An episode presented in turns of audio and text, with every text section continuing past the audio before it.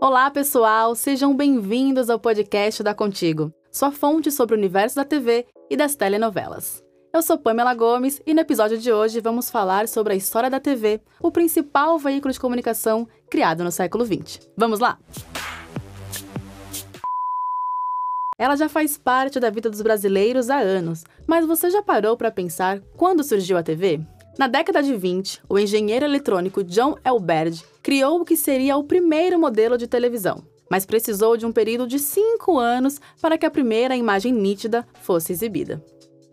Em 1923, Vladimir Zvorkin criou os raios presentes nos modelos de TVs de tubo, produzidos até os primeiros anos da década de 2010. Mesmo ainda de maneira limitada, em 1930 iniciaram-se as transmissões em alguns países pelo mundo. Começou pela Alemanha, seguido pela Inglaterra, Estados Unidos e União Soviética. Por volta dos anos 40, iniciou a produção em larga escala de televisores. Por aqui no Brasil, em 1950, ocorreu o primeiro sinal aberto de TV com a TV Tupi, inaugurada pelo jornalista Assis Chateaubriand. O curioso é que, na época, ele precisou importar 200 televisores para que as pessoas conseguissem assistir aos programas. Mas só seis anos depois que a televisão despontou no país, vendendo mais de um milhão de televisores no ano de 1956. Durante esses anos, surgiram a TV Record e Excelsior. Nos anos seguintes, chegou a TV Globo, Band e Manchete. Contudo, até então, todas as transmissões em preto e branco.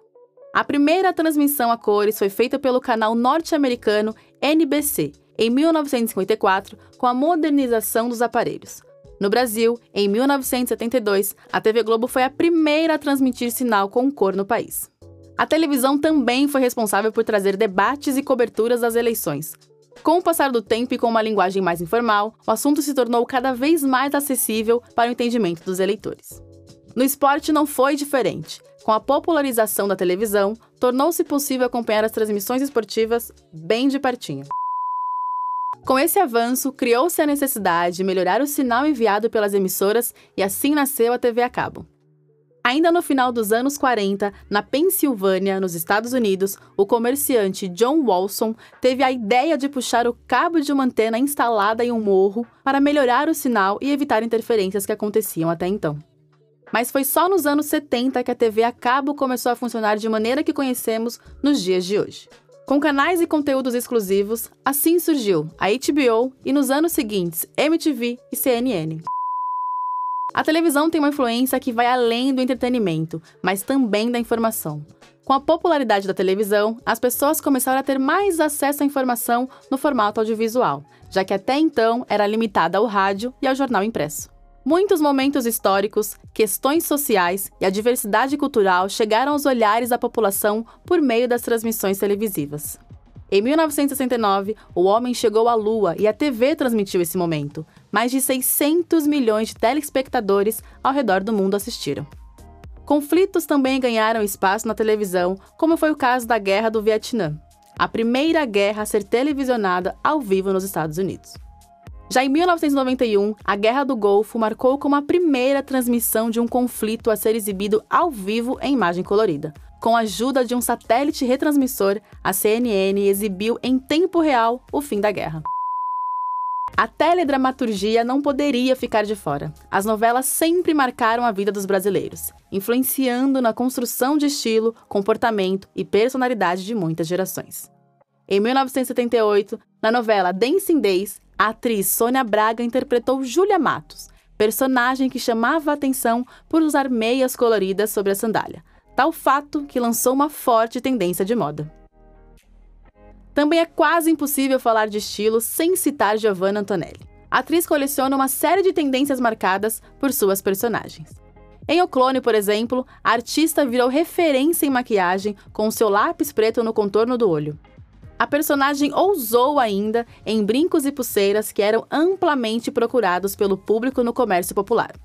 Carolina Dickman, por sua vez, não ficou conhecida só por ter raspado o cabelo em laços de família. Na novela Cobras e Lagartos de 2006, a loira surgiu de cabelos platinados para interpretar a personagem Leona. O visual virou referência na hora de pintar as madeixas. Fato é, Ao longo das décadas, a teledramaturgia sempre influenciou diretamente ou indiretamente a sociedade, influenciando ou não tendências da moda. No entanto, não foi só de moda e estilo que as telenovelas marcaram a vida dos brasileiros. Elas também serviam de alerta para temáticas necessárias a serem debatidas. Em 1996, Thaís Araújo marcou a interpretar Chica da Silva, primeira protagonista negra em uma novela. A trama da TV Manchete falava sobre o período colonial no Brasil e o racismo sofrido pelos negros. A consequência do uso de drogas também foi abordada nas telinhas. A personagem Mel, interpretada por Débora Falabella em O Clone, trouxe a temática à tona no horário nobre no ano de 2001. Já com o começo da popularização na internet no país, a Record transmitiu a novela Chamas da Vida, em que foi abordada a pedofilia. Na história, o ator André de Mauro interpretou um fotógrafo que assediava adolescentes na internet.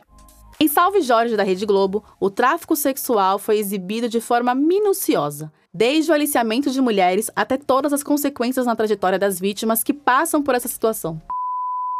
Em Viver a Vida de Manuel Carlos, a atriz Aline Moraes interpretou uma personagem que, após sofrer um acidente, perdeu os movimentos. A trama mostra que, mesmo de cadeira de rodas, a protagonista conseguiu realizar o sonho de ser modelo. Temáticas consideradas tabus na sociedade também foram amplamente exploradas em várias novelas, como a questão de identidade de gênero e sexualidade. As telenovelas marcaram a história ao exibir beijos homoafetivos. Calúnia, exibida pela TV Tupi em 1963, mostrou o primeiro beijo homoafetivo entre as atrizes Vida Alves e George Jagomide. Muitos anos depois, em 2002, na novela Mulheres Apaixonadas, aconteceu um selinho entre as personagens de Aline Moraes e Paula Picarelli. Com o passar do tempo, a temática passou a ser cada vez mais recorrente e outros beijos de pessoas do mesmo sexo se tornaram cada vez mais comuns nas telinhas. Enfim, a teledramaturgia conquista gerações há anos e possui um papel fundamental na sociedade, tanto como vitrine de tendências da moda, como para reflexões pertinentes de pautas sociais.